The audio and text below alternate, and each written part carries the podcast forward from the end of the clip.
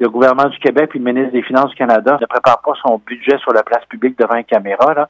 Donc, euh, sur le plan municipal, je pense qu'il faut que ça se fasse à huis clos. Et après, ça appartient aux membres du Conseil d'expliquer les décisions qui ont été prises.